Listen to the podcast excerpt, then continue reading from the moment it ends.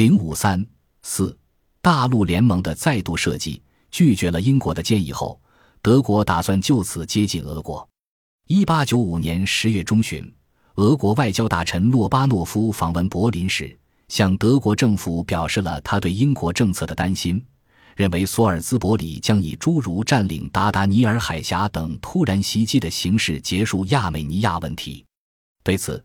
德国马上回答说，他们不会给予英国任何帮助，相反会为俄国提供道义上的支持。紧接着，德皇在与英国军事参赞的谈话中表露了这个意思：英国政策中的每个念头都要德国跟着走，这不符合我们的利益。这样的做法正在迫使我正式的同法国和俄国联合起来。十一月八日，威廉二世又致电沙皇，指出近东局势的严重性。并询问俄国准备如何应付，但是德国这种政策很快又走了回头路。由于俄国冷淡地回避了威廉二世的问题，使得德国认为俄国根本不重视德国的友谊。此外，还有一个因素也促使德国改变接近俄国的做法：奥匈的新外交大臣格鲁乔夫斯基是波兰人，比其前任更加仇视俄国。因此，奥匈也在把德国从亲俄的道路上往回拉。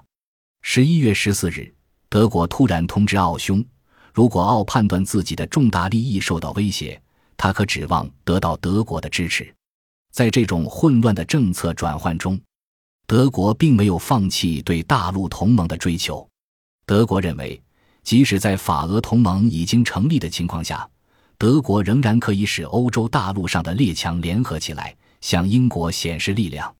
一八九五年十二月二十日，威廉二世在给宰相霍恩洛埃的信中写道：“英国在大陆列强之间挑拨离间的计划是不会成功的。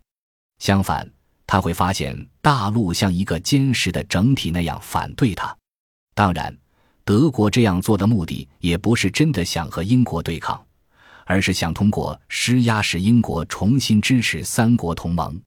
特别是当意大利在非洲的阿比西尼亚陷入困境后，德国这方面的动机明显加强。法国出于与意大利争夺非洲的目的，对阿比西尼亚人民的抗议斗争进行支援，加速了意大利的失败。一八九五年十二月七日，义军在阿姆巴拉吉战役中被三万阿比西尼亚军队击败，形势十分不妙。英国的援助却迟迟不来，对此。意大利在十一月上旬就表示了对英国的严重不满，并威胁要转到法俄同盟一边。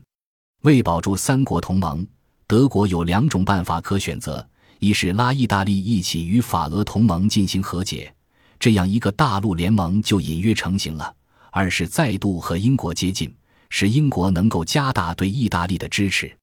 德国最后的方案是这两种办法都要，即先与法俄和解，以稳住意大利。再用大陆同盟的前景来吓唬英国，迫使其向三国同盟靠拢。本着这种思路，荷尔斯坦因在他的备忘录中设计了一个大陆联盟的框架：法国得到刚果自由邦，俄国得到朝鲜。作为交换，法国将向意大利做出让步，放弃对阿比西尼亚的支持，而俄国则向奥匈保证维持巴尔干的现状。德国自身将在中国获得一个海军加美站，但印度、波斯和埃及这些涉及英国核心战略利益的地区将避免受到任何触动。英国为了保住这些地区，将最终与三国同盟接近。表面上看，德国这种设计还是比较巧妙的，但实际上存在三个严重问题：一是形势判断失误，在此时，法国与英国没有突出的殖民地纠纷。而俄国对于近东的兴趣也已经减弱，特别是随着西伯利亚大铁路的修建，俄国的注意力越来越移向东亚，无疑在欧洲与英国产生摩擦。在这种情况下，德国建立大陆联盟的努力非但难以奏效，而且很可能变成单枪匹马的挑战英国。二是给予的利益杠杆太小，